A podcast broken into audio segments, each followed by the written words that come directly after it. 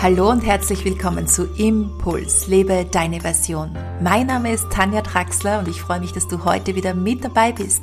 In diesem Podcast geht es um bewusste Lebensführung, Achtsamkeit und Potenzialentfaltung und wie du deine Version des Lebens leben kannst. Von Zeit zu Zeit lade ich immer wieder gerne Menschen in meinen Podcast ein, die ihre Version des Lebens leben.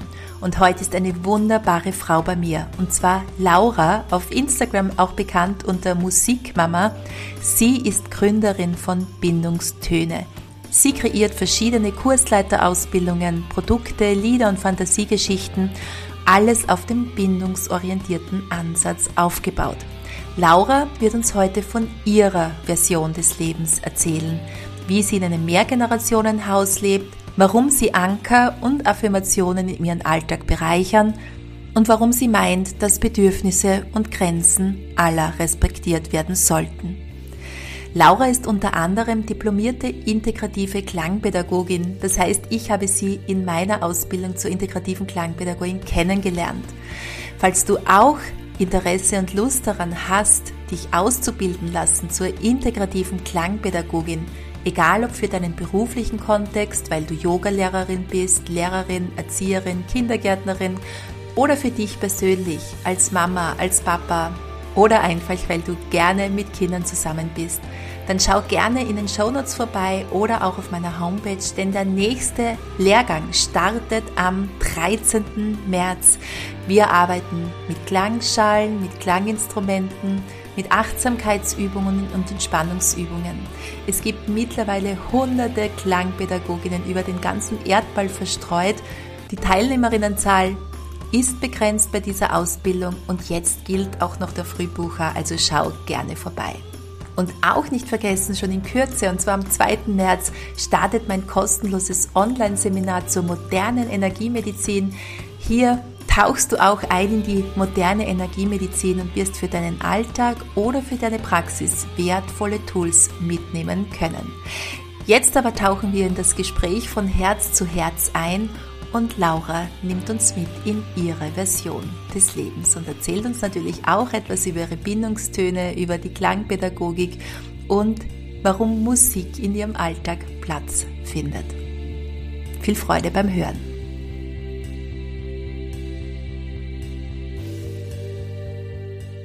Hallo Laura, ich freue mich so, dass wir heute gemeinsam ein wunderschönes Thema uns ansehen dürfen, und zwar das Frausein.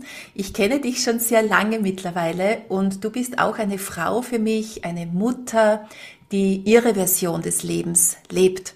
Und deshalb habe ich dich auch in meinen Podcast eingeladen, weil ich immer wieder gerne Persönlichkeiten einlade, Frauen einlade, ja, die sich fernab von Regeln und Normen ihr eigenes Reich schaffen, ihr eigenes Leben aufbauen und nach ihren eigenen Regeln im Grunde auch leben.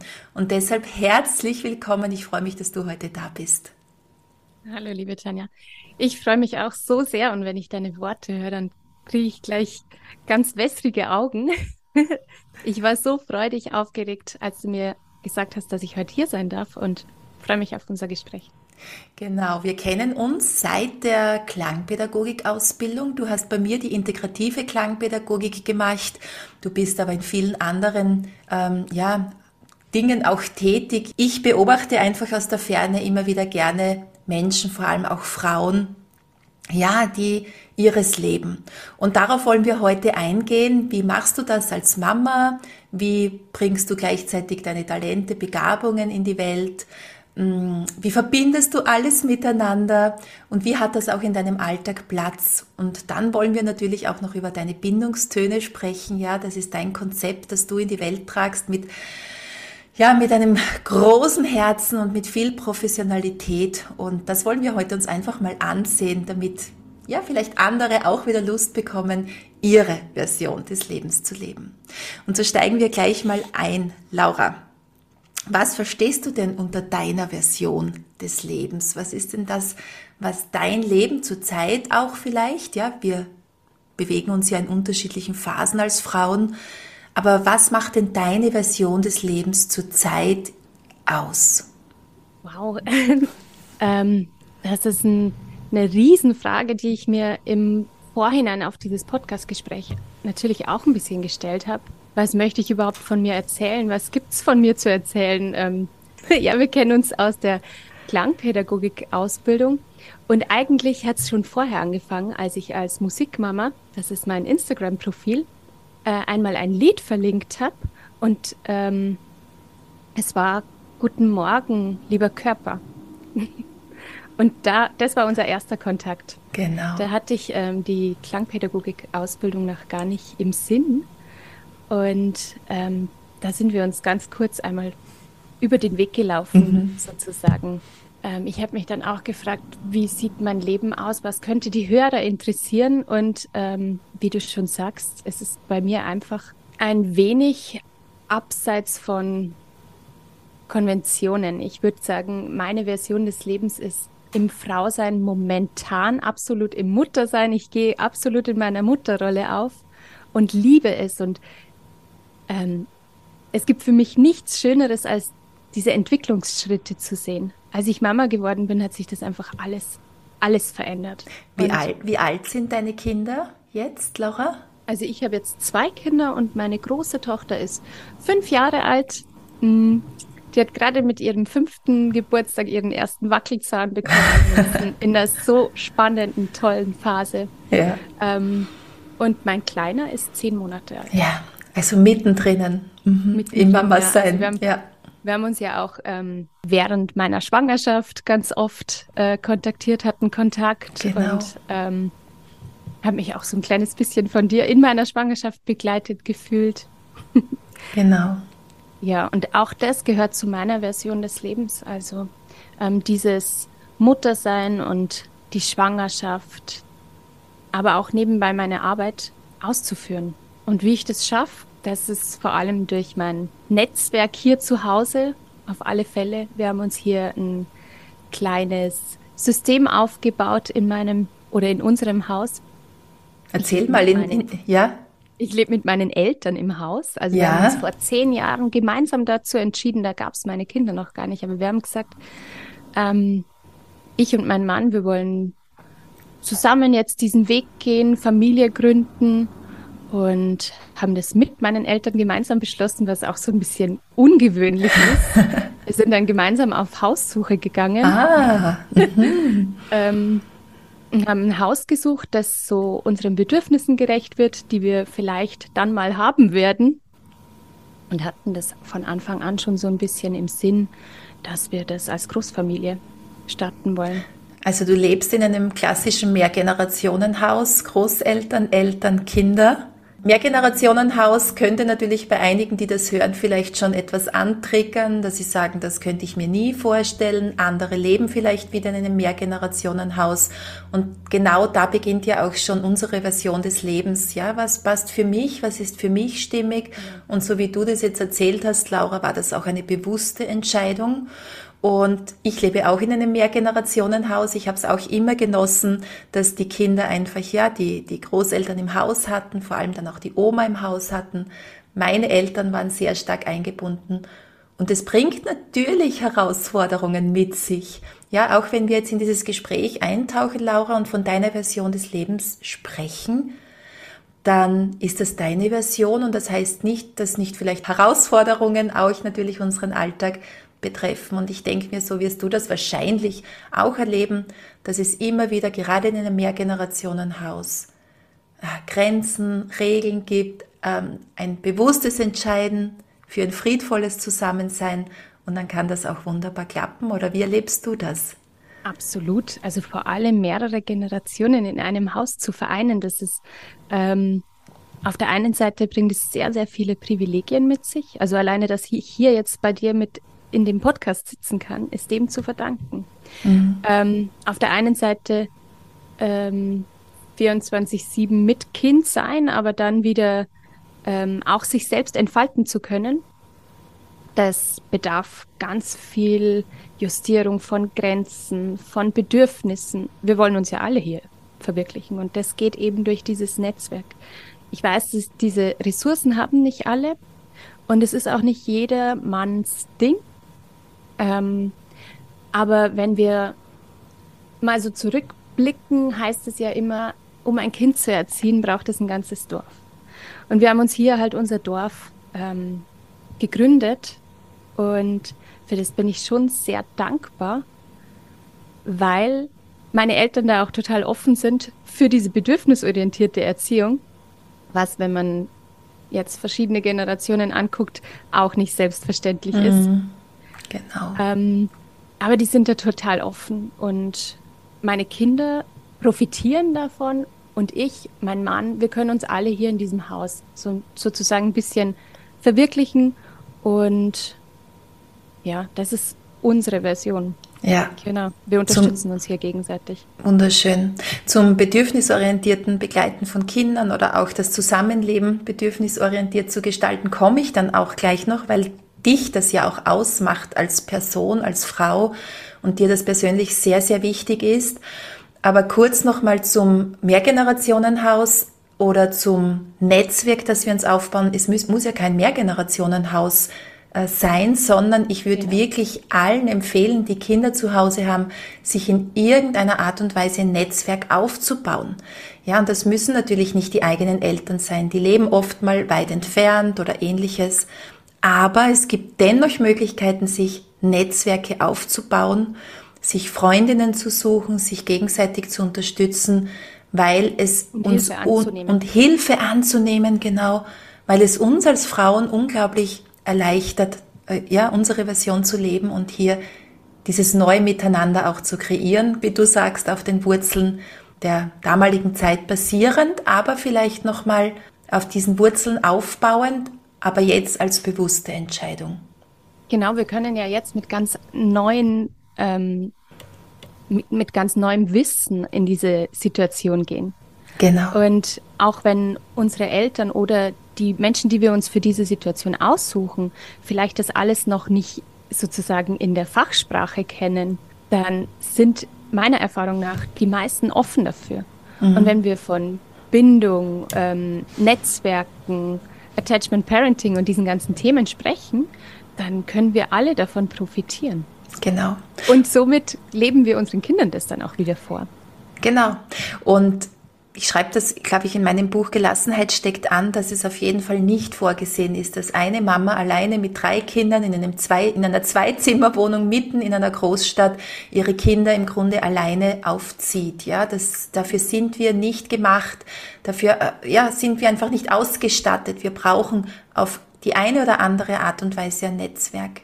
Und jetzt ist schon immer wieder mal Attachment Parenting gefallen oder bindungsorientierte, Bindungsbedürf, also ähm, bindungsorientierte Begleitung deiner Kinder, bedürfnisorientiert. Magst du uns vielleicht da mal einen Einblick geben, was du darunter verstehst oder wie das dann in deinem Alltag auch aussehen kann? Ähm, ich finde es immer komisch, dann zu sagen, wir leben bedürfnisorientiert oder wir leben bindungsorientiert. Es ist einfach eine, eine Lebensweise. Und ich habe bevor ich meine Kinder bekommen habe, ähm, sehr viel im pädagogischen Kontext mit Kindern gearbeitet. Also in meiner Arbeit als ähm, elementare Musikpädagogin habe ich schon immer gemerkt, ich möchte einen anderen Zugang zu Kindern finden. Ähm, auf Augenhöhe war mir damals vielleicht noch kein Begriff, aber ich habe es ähm, schon immer versucht zu leben. Wenn ich so erzähle, dass wir damals sehr bewusst diese Entscheidung getroffen hab, haben, Familie zu gründen, war es damals aber trotzdem so, dass ich ein ganz anderes Bild davon hatte. Dieses Netzwerk war vor allem eher dazu da, dass ich dann wieder arbeiten kann, Vollzeit und ähm, ja. auf die Bühne kann. Und dann habe ich aber gemerkt, dieses Kind war da und ähm, es hat mich komplett überwältigt. Also ja. ich war verliebt in dieses Kind und habe es mir gar nicht erklären können, was das jetzt was das überhaupt ist, ja. ähm, was mich da so verbindet, was ich da so spüre. Und ähm, ich bin so ein Mensch, ich, ich möchte es dann immer gern ergründen und möchte das alles wissen. Und dann bin ich in diese äh, Schiene hineingewachsen und habe mich sehr viel ähm, darüber informiert. Äh, Attachment Parenting im, im Grundzug und ähm, bindungs- und beziehungsorientierte Begleitung und Erziehung und ähm, darüber bin ich dann in die gewaltfreie Kommunikation gestolpert und die bedürfnisorientierte Erziehung. Ähm, das wollte ich alles wissen. Ich habe das verschlungen. Also mhm. dieses ganze Wissen und ähm, immer gleich bleibend dazu, was ich auch selbst erlebt habe. Ich habe versucht, das nicht zu lernen und dann zu leben, sondern habe immer gemerkt, irgendwas ist da bei mir so, ähm, was sich vielleicht auch von anderen Müttern unterschieden hat, was ich ähm, sehe, dass oft entgegen des Instinkts ist, weil Bindung und Beziehung ist, Beziehung ist ja eigentlich das, was uns ähm, im besten Falle, ähm, es gibt viele, viele Situationen, wo der Bindung was im Weg steht, ähm, aber wenn dem nichts im Weg steht, dann ist es eigentlich das Natürliche, was uns mit unseren Kindern verbindet. Und ich wollte das verstehen und dann sind meine Wege dahingehend weitergegangen, als meine Tochter dann drei war und ich wieder so ein bisschen ähm, freier war, mich selbst zu verwirklichen in Sachen Arbeit, habe ich ähm, eigentlich vom Bett aus immer beim, beim Mittagsschlaf ähm, nachts dieses Konzept ähm, erstellt. Mhm, mhm, also da, da sind damals dann die Bindungstöne entstanden. Mhm.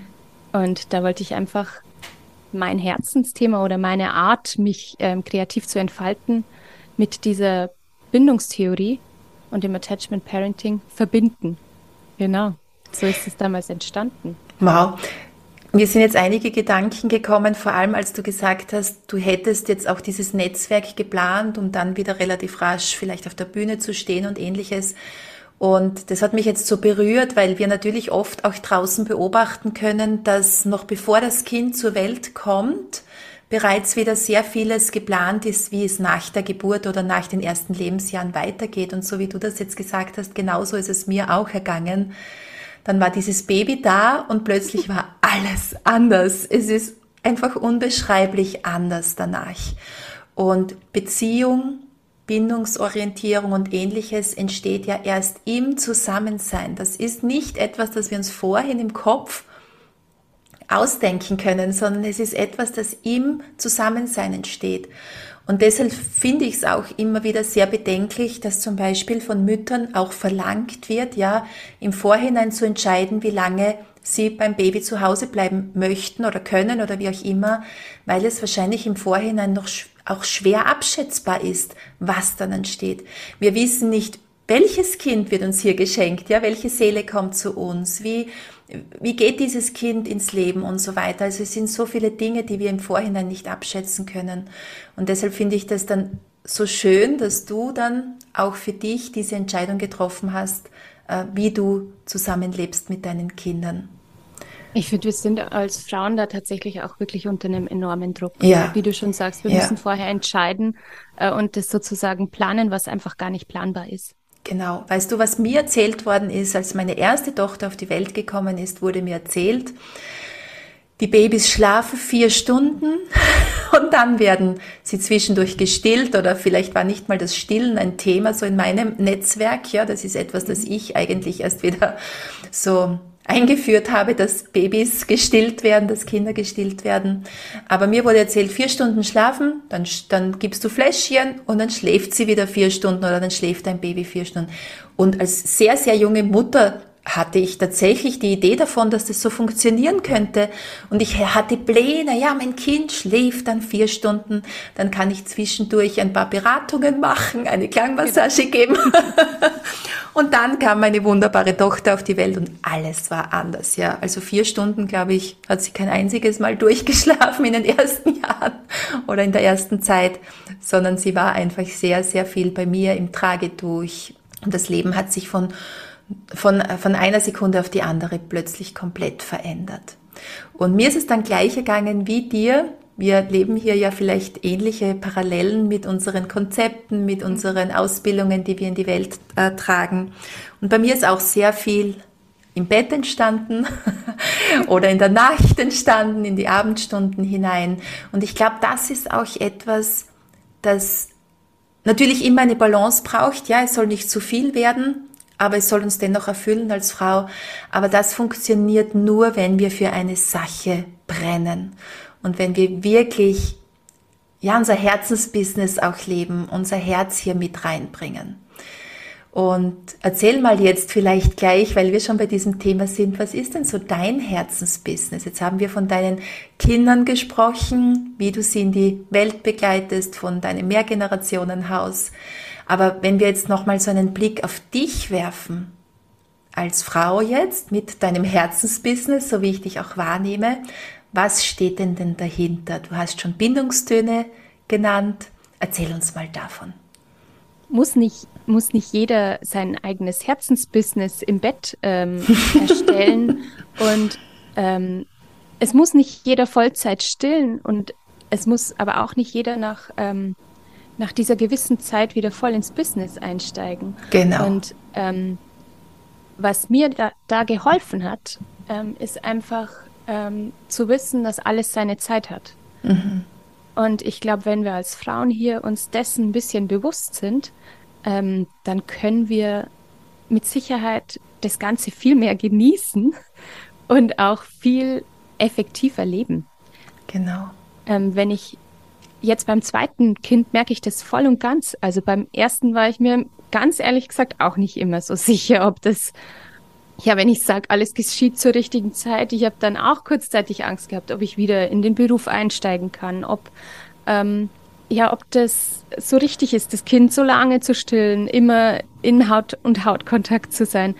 Aber jetzt im Nachhinein merke ich, es hat alles wirklich seine Richtigkeit. Mhm. Und wenn wir das auch immer an die, die Schwangeren weitergeben, dann, also vor allem an die Schwangeren. Genau. Ähm, und die Mütter in Spee, dann, dann sind sie da vielleicht auch ein bisschen gelassener. Genau. Und da genau. muss ich jetzt auch noch mal einhaken, weil du so etwas Wichtiges gesagt hast, eben, es soll jetzt nicht heißen, dass jeder sein Business aufbauen soll, ja. Bei mir hat das ja ganz im Kleinen begonnen, mit ganz wenigen Stunden damals und einfach, ja, weil es da war, weil es im Feld war, weil es mir auch leicht gefallen ist.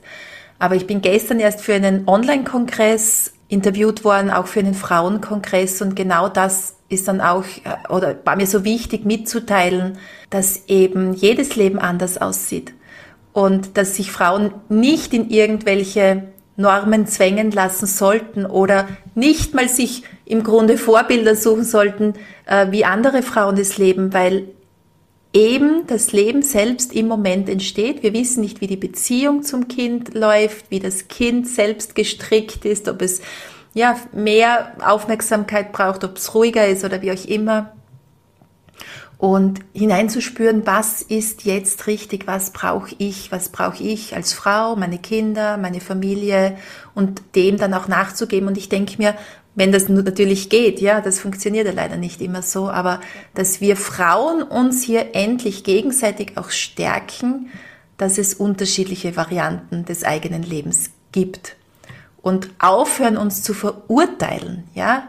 Wenn eine Frau nebenbei schon ihr Herzensbusiness oder ihr, oder nicht schon, sondern wenn sie ihr Herzensbusiness aufbauen möchte, dann ist das okay.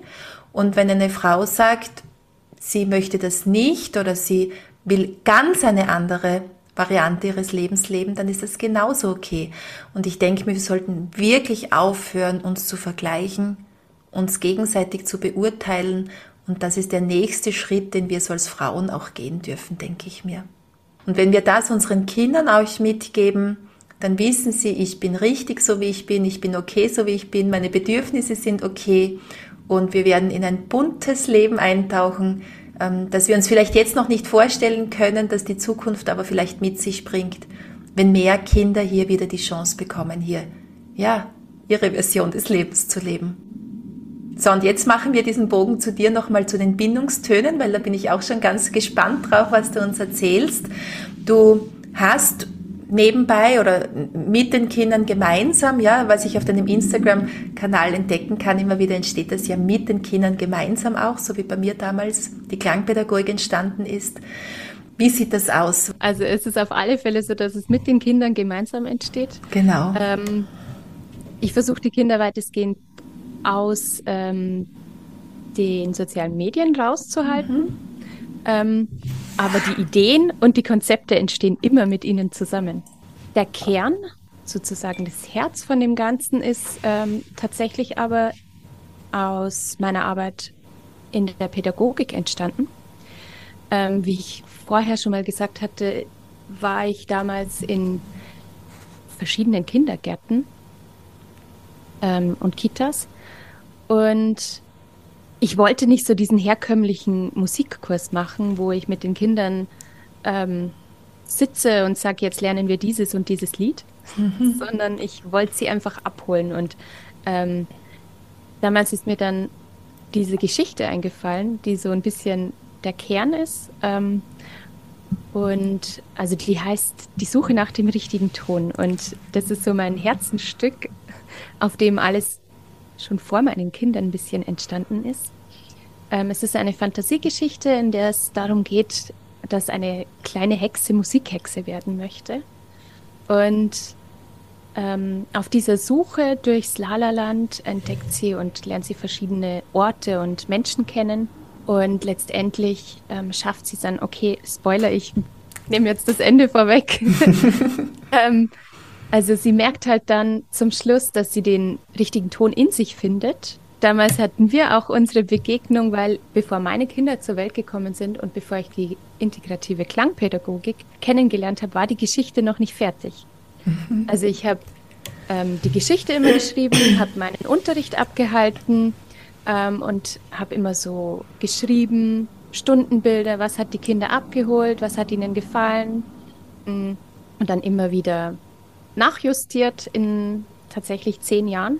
Und dann kam meine Tochter und das hat sich alles nochmal so intensiviert, meine, mein Blick auf die Kinder. Ähm, was bedeutet es, mit den Kindern in Verbindung zu sein? Was bedeutet es, mit ihnen auf Augenhöhe zu sprechen, zu interagieren?